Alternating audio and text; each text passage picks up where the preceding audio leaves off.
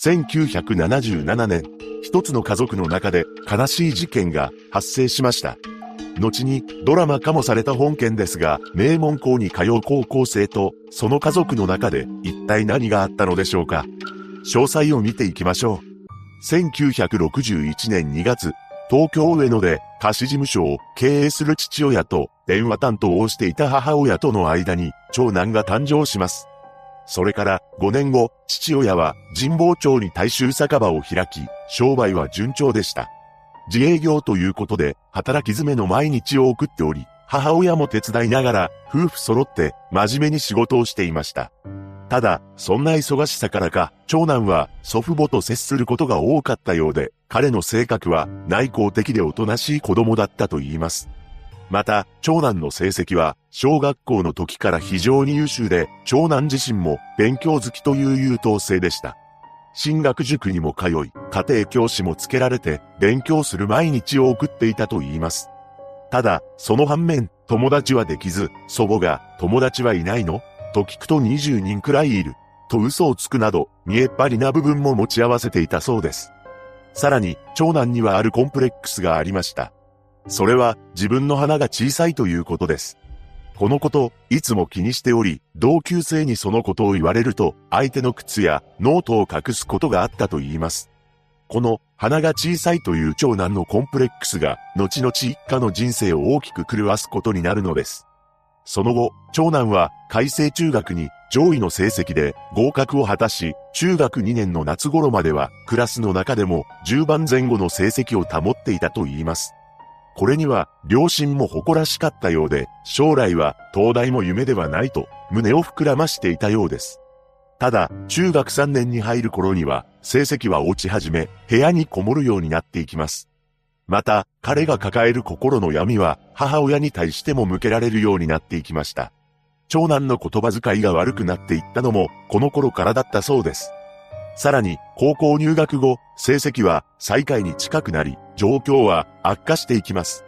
自分の鼻のことを気にし、自分の鼻が低いのは、父親が鼻の低い母親と一緒になったからだ、と思うようになっていったそうです。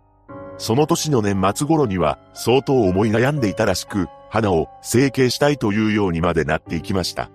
そしてついに長男は、そんな低い花でよく外を歩けるな、と母親に言葉を浴びせます。これに驚いた母親が父親に打ち明け、父親が長男に注意しますが、この時初めて反抗的な言葉で怒鳴り返したと言います。俺は今まで注意されてきたと鍛えてきたが、もう許せない。あんな女と結婚したから俺みたいな鼻の低いのができたのだ。お前ら夫婦は教養もないし、社会的地位もないし、そんな奴が一人前の顔して説教できるのか。などと、今まで心の内に秘めていた思いをぶちまけたのです。これが決定的となり、両親と長男は口を聞かなくなっていったと言います。高校2年になると、授業中に一人で笑い出したり、修学旅行にも参加せず、長男が尊敬していた祖父が他界し、彼の心の闇は大きくなるばかりでした。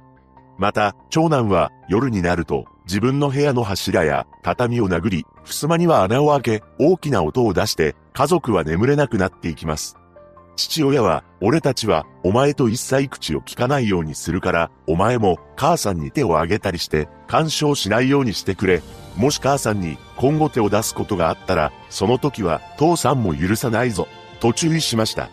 長男は黙って聞いていたそうですが、その後も家族への睡眠妨害をやめることはなく、祖母にまで言葉遣いが荒くなり、家族は長男の顔色を気にしてか話すこと自体が少なくなっていきます。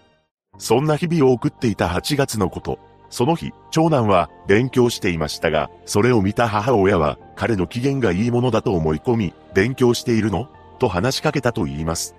しかし、この言葉の何がいけなかったのか、彼の中の何かが爆発し、母親に突然殴りかかったそうです。その日の夜、長男は父親にこう言い放ちます。お前ら、社会的な地位も名誉もないくせに何を言うか。お前らみたいな夫婦が俺を産んだから俺の人生は破滅だ。また、近所の住民も、この家から聞こえてくる物音や怒鳴り声に気づき始めますが、両親は近所の人に相談するようなことはせず、近所の人もよそ様の家庭の問題だからと放置していました。ついに両親は長男を病院へ連れて行きますが、医師からは長男は我がまま病である。と診断され、両親は入院を希望しましたが、入院の必要はない、と断られたと言います。その後、長男を通院させ、注射や薬を処方してもらったものの、彼の様子が変わることはなく、むしろ悪化していき、俺の青春を返せ、と叫びながら、一日中暴れ回ったと言います。